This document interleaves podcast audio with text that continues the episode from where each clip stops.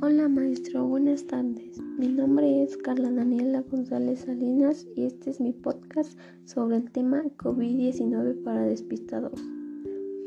El COVID-19 es una enfermedad que surgió en China y se fue expandiendo a través de todo el mundo. Debido a que esta es muy contagiosa, se propagó muy rápido y esto nos llevó a una cuarentena que empezó en marzo de 2020 y hasta ahora en México aún sigue después de un año.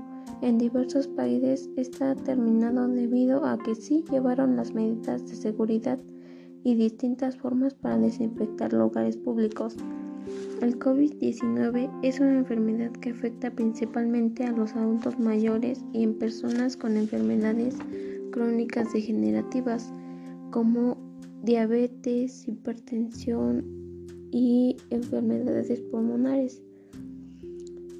Los síntomas que este provoca son tos, temperatura, dolor de cabeza, diarrea y dificultades para respirar cuando este ya está muy avanzado.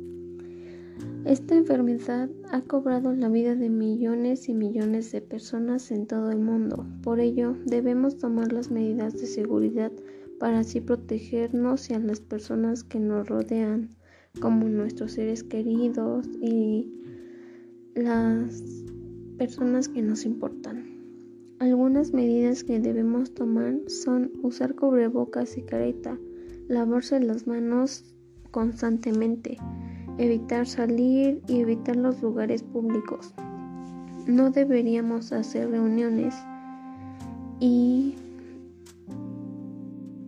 Debemos llevarlas a cabo para continuar con la vida de antes, la vida donde salíamos a la calle sin cubrebocas, sin usar tantas medidas para evitar enfermedades y hacer reuniones con amigos o simplemente para asistir a clases ya que es muy estresante estar todo el día encerrada en la casa sin poder ver a nadie más que tu propia familia.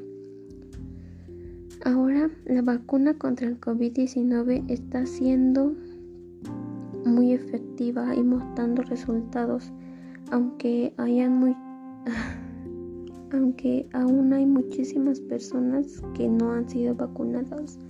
Por ello debemos seguir con las medidas de precaución para evitar más contagios y así poder volver a las escuelas y a todo lo que hacíamos antes.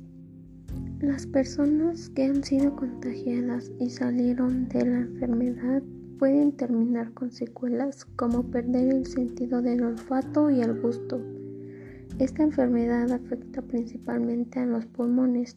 Sabemos que son nuestra fuente para poder respirar, así que las personas contagiadas la mayoría de veces necesitan de oxígeno para poder respirar y ahora que la mayoría de la población necesita el oxígeno, este está escaso, aparte de que ha elevado muchísimo el costo de un tanque.